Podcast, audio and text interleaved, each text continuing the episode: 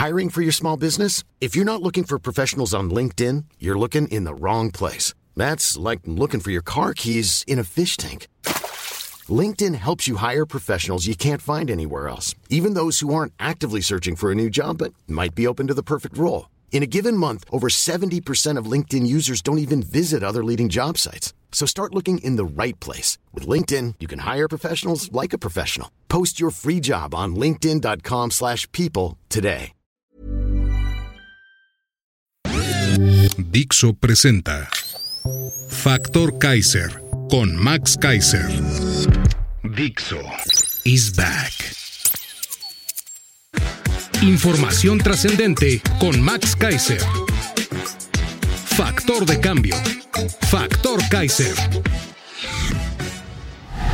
Como todos los viernes, las 10 en 10.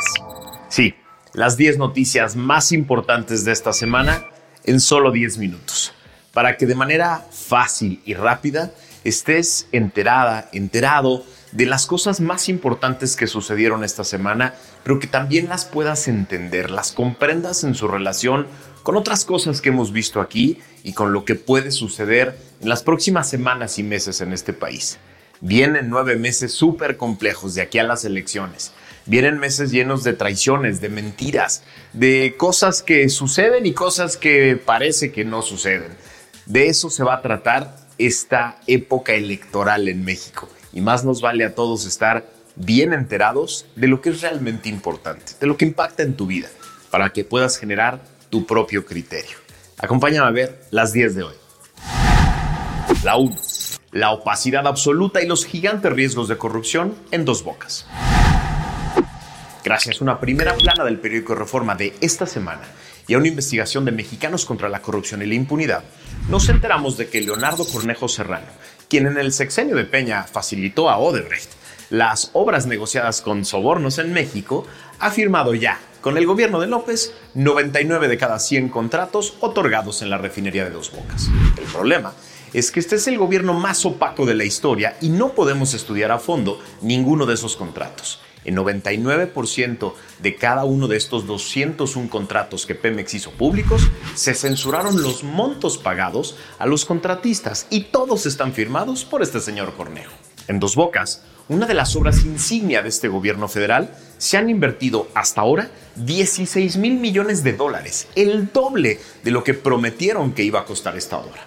La Organización Mexicanos contra la Corrupción revisó 201 contratos asignados a proveedores de equipos, insumos, constructoras de la refinería y demás, de los 197 contratos suscritos por el señor Cornejo. Pero en prácticamente todos se usó tinta negra para tachar las cantidades, por lo que no es posible conocer cuál es el gasto real ejercido en la construcción de la obra, ni las condiciones ni las obligaciones de los contratistas. Vamos a encontrar un mierdero cuando revisemos esa obra, se los aseguro desde hoy. La 2. López y su candidata amenazan con programas sociales. Ya desde su mañanera del 20 de julio de este año, López había dicho, lo cito, es esto que dicen que van a quitar los programas de bienestar. Así, van a quitar los programas de bienestar. Que lo sepa la gente, no lo digo yo. Esto en clara referencia a Xochitl Gálvez, virtual candidata del Frente Amplio. En una clara acción coordinada, el fin de semana pasado apenas, López recorrió varios municipios del Estado de México y amenazó claramente a los pobladores con la misma cantaleta. Si no votan por Morena, los otros les van a quitar sus programas sociales. Esto mientras la candidata de Morena el mismo fin de semana decía en Tlaxcala, la cito, por eso decimos que ellos se están quedando solitos. Imagínense, ¿qué mexicano y mexicana quiere estar con ellos si dicen que van a quitar los programas sociales? ¿Qué es lo que realmente piensan? Entonces la oposición se está quedando sola. Aseguró esto en un mitin de 11.000 personas reunidas en el Centro de Exposiciones de Tlaxcala, uno de los que no deberían de pasar porque todavía no hay campaña. Esta acción coordinada entre el presidente de México y su candidata nos deja claro que el primero ya renunció a la presidencia de la República para meterse de lleno a la campaña de Claudia y que la segunda está dispuesta a decir la mentira que sea, por ruin que ésta sea, para ganar las elecciones. La 3. México, de los cinco países más peligrosos para ser activista. En una durísima nota de investigación del portal Animal Político de esta semana, nos enteramos de que en México 93 personas defensoras del ambiente y el territorio han sido víctimas de desaparición desde el 1 de diciembre del 2006 hasta el 1 de agosto de 2023. 39 aún no son localizadas, de acuerdo con una investigación hecha por Monga Bailatam, Quinto Elemento Lab y A dónde van los desaparecidos. Según esta investigación, México figura entre los cinco países más peligrosos de todo el mundo para quienes defienden el ambiente y el territorio. Al menos 185 personas defensoras fueron asesinadas en México entre el 2012 y el 2022, de acuerdo con el informe más reciente de la organización Global Witness. Seis de cada diez casos que figuran en esta base de datos sucedieron en esta administración del señor López. De hecho, desde el 1 de diciembre del 2018 hasta el 1 de agosto del 2023, se documentaron 58 personas defensoras del ambiente y el territorio víctimas de desaparición. 28 fueron localizadas muertas, 10 han sido halladas con vida y de 20 aún no se sabe nada. Quizá por eso el presidente López ya ordenó hacer una nueva lista del bienestar sobre desaparecidos, porque en efecto, son demasiados. Son demasiados si pretendes decir que tu estrategia de seguridad y paz está funcionando. La 4. Las encuestas como instrumento de manipulación. Faltan nueve meses para que 97 millones de mexicanas y mexicanos que tienen una credencial de elector, que hoy conforman la lista nominal del INE, puedan ir a las urnas a votar por los 3.528 puestos de elección popular que abren juego. Se elige al presidente de la República, 128 senadores, 500 diputados, 9 gobernadores, 1.796 presidencias municipales en 30 entidades y 1.094 diputados locales en 31 entidades. El promedio de participación histórica en las últimas cinco elecciones presidenciales es del 63%. Así, es posible pensar que por lo menos será del 60% la participación en 24. Esto quiere decir que, por lo menos, 58 millones de personas saldrán a votar. Hoy, Empresas que son contratadas por gobiernos y partidos no solo te quieren decir cómo se ven hoy las preferencias de 58 millones de mexicanos, sino te quieren sugerir tendencias y proyecciones con encuestas realizadas a 1.200 personas, a veces por teléfonos, con metodologías muy cuestionadas. La empresa Parametría analizó las encuestas de salida de las elecciones presidenciales del 2006 y 2012 para encontrar el momento en el que los mexicanos deciden su voto. En 2006, 44% de los mexicanos decían que siempre votan por el mismo partido. En 2012, el porcentaje de votantes duros cayó a 37%. En 2012, el 23% de los electores decidió su voto cuando supo quién eran los candidatos concretos a los diferentes puestos. El 29% decidió durante la campaña y el 9% decidió en la urna. Según otro estudio hecho por Mitofsky del 2000 al 2018 sobre el momento en el que se decide el voto, las respuestas de los votantes hacen muy evidente la pérdida del voto duro, ya que hasta el 2012 50% decía siempre voto igual. Ese porcentaje en 2018 cayó a solo 13%. En contraparte, el porcentaje de votantes que toma su decisión en la semana previa a la jornada electoral ha pasado del 10% en 2000, 12% en 2006, 14% en 2012 y 24% en 2018. Es decir, en México la gran mayoría de las personas, más del 60%, deciden por quién votar durante la campaña, la semana previa o incluso en la jornada. Así, en el mejor de los casos, las encuestas hoy te pueden dar un vistazo al ánimo político de los mexicanos de hoy, Nada más, nunca la intención de voto y mucho menos la proyección. Así que calma, pongámonos a trabajar en la alternativa que más nos convenza y construyamos nuestro propio criterio, con calma, con paz, poco a poco. La 5. El obradorato y su aparato de mentiras. El obradorato lleva años construyendo con miles de millones de pesos de nuestros impuestos un aparato gigante de propaganda y desinformación que consta de canales de gobierno como el 11 y el 22, espacios en medios de comunicación masiva que pasan diario y en vivo las mañaneras y repiten las mentiras de la mañanera todo el día en todas sus plataformas, que además incorporan en sus mesas de análisis a paleros del gobierno que tienen como encargo defenderlo al costo que sea además de estaciones y programas de radio con paleros parecidos, pagados para hablar sin cesar de los dichos del presidente y difundir sus mentiras como si fueran hechos concretos. Y además esconder los casos de corrupción, los datos de sus fracasos o los escándalos que los pueden afectar. y resaltan cualquier símbolo o discurso del presidente como si fueran logros de gobierno. Lo mismo hacen cientos de plumas en periódicos nacionales y locales, así como cientos de youtuberos, tiktokeros, podcasteros e influencers de redes sociales que tienen el encargo de defender todo lo que hace el gobierno y atacar a cualquier crítico. Este aparato no tiene precedentes, porque no solo se utiliza el poder del gobierno en medios tradicionales, como se hacía en las épocas del viejo PRI, sino que ahora el primor extiende su estrategia de comunicación pagada a todo tipo de plataformas. Así, el bombardeo de mentiras, discursos triunfalistas, datos falsos, encuestas a modo, interpretaciones manipuladas y propaganda es inclemente. Es más grande y más caro que nunca y nos afecta y nos abruma a todos. ¿Cómo evitar que te afecte? Viéndolo claramente, reconociendo a sus integrantes y sus objetivos, exponiéndolos y no dándoles crédito ni juego para que no te dejes manipular. No te dejes engañar por este aparatote que nos cuesta a ti y. La 6. ¿Qué hacemos los ciudadanos entonces? ¿Cómo le hacemos para enfrentar la manipulación, la guerra de encuestas y el gran aparato de mentiras y desinformación pagado desde el oficialismo? Te quiero proponer cinco estrategias. La primera tiene que ver con la conciencia.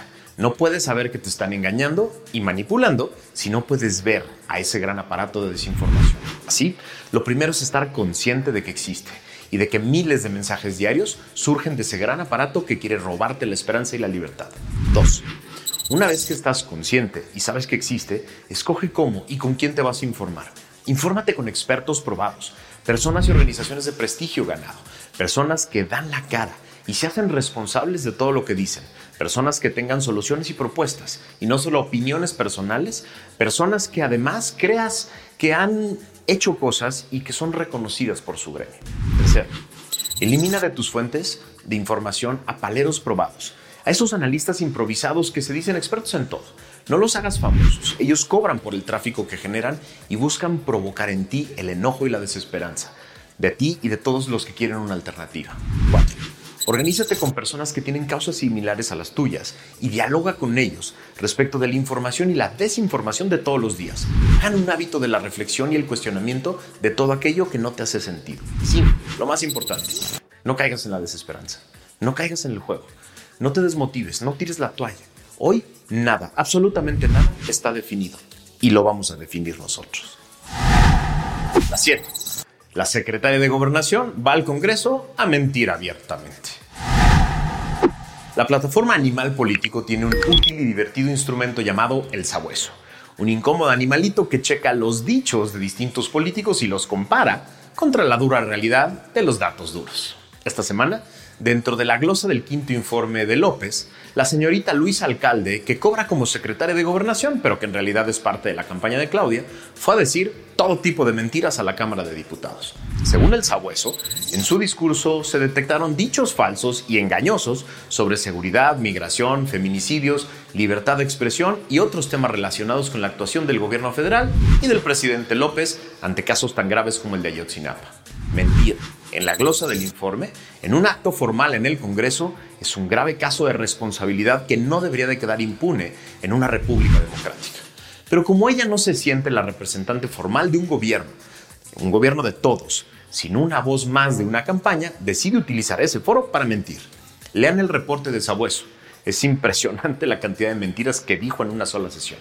Ojalá en 2024 regresemos al camino de la responsabilidad y de la rendición de cuentas nos lo merecemos. La 8. Caen las acciones de aeropuertos privados por culpa del ejército. Gracias a la primera plana del periódico Reforma de hoy, nos enteramos de que de un día para otro, el gobierno cambió las condiciones de las concesiones para los grupos aeroportuarios privados en el país. A la Agencia Federal de Aviación Civil, AFAC, bajo el control militar, no, no me equivoqué con lo que acabo de decir la Agencia Federal de Aviación Civil también está bajo el control militar. Así entonces, el ejército le informó el miércoles a los grupos del sector aéreo de la modificación de la tarifa de uso aeroportuario, la TUA, para todos los aeropuertos, con excepción, adivinen, del Chaifa y del Aeropuerto Internacional de la Ciudad de México, obvio.